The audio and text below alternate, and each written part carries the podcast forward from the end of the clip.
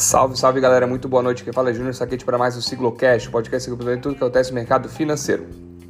Vamos para o nosso call de fechamento, primeiro da semana, hoje, quarta-feira, dia 17 de fevereiro de 2021. Peço desculpas aí pelo Morning Call não ter saído devido a problemas técnicos na nossa plataforma aqui que a gente grava.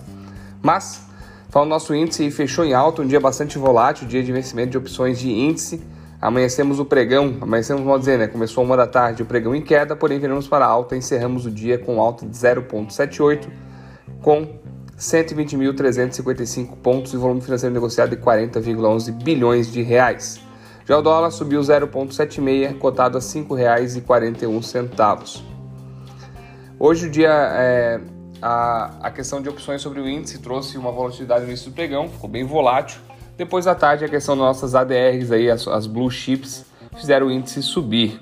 Ontem, o Bolsa não operou devido ao feriado, porém, nos Estados Unidos a Bolsa operou e o principal índice de, de ADRs, que são ações negociadas, ações brasileiras negociadas na Bolsa Americana, o Dow Jones Brasil Titãs, registrou uma alta de 1,46. Com isso, consequentemente, ia refletir essa alta de hoje.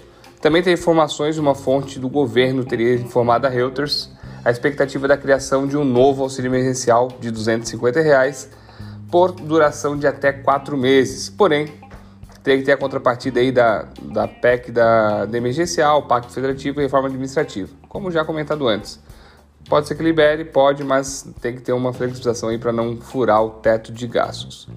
Lá fora, os desempenhos foram mistos depois da, da ata do Comitê Federal de Mercado Aberto, FONC, onde disse que o, a economia americana está longe de atingir o nível que precisa e, consequentemente, isso sinaliza o patamar de juros próximos a zero por longo período de tempo.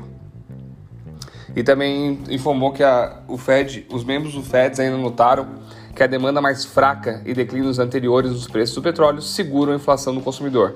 Lembrando que a inflação meta lá é 2% e está longe um pouquinho de de alcançar e eles comentaram já que caso alcance será flexibilizada.